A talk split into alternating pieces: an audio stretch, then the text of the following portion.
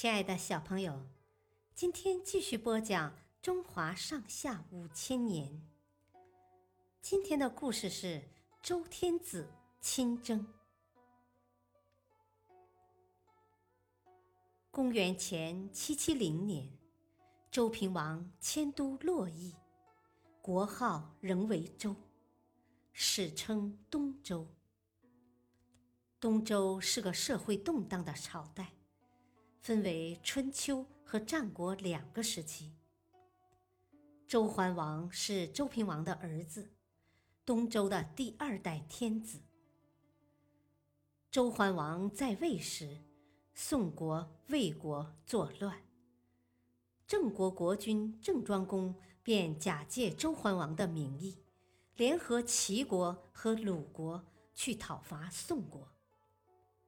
周桓王知道后十分生气，下令免去了郑庄公的亲事之职。郑庄公倚仗自己实力强大，索性连续五年不去洛邑朝见天王，也不向周朝纳贡，有两次还故意派兵。抢收周王室所属田地的麦子，周桓王大为恼怒，于公元前七零七年，亲率蔡、魏、陈三国军队征伐郑庄公。周桓王领兵来到郑国都城城下，痛骂郑庄公不义，向他挑战。郑庄公躲在城里坚守不出。黄昏时分，周军士兵面露倦意，士气低落。郑庄公见时机已到，便命令郑军击鼓冲锋。郑军以逸待劳，早就憋足了劲，一听号令，个个奋勇攻向周军。周军哪里是郑军的对手？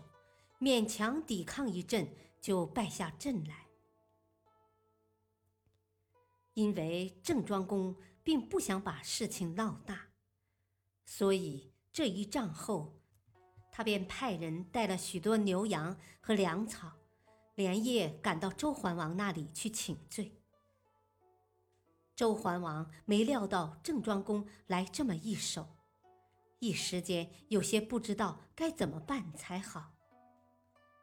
旁边的大臣们见此情形，都帮着郑庄公说好话。周桓王这才赦免了郑庄公的假借天子之罪。周桓王亲征惨败，王室威望大减，号令天下的威严不复存在。中国进入了诸侯争霸的春秋时期。小朋友，今天的故事就讲到这里，谢谢收听，下次再会。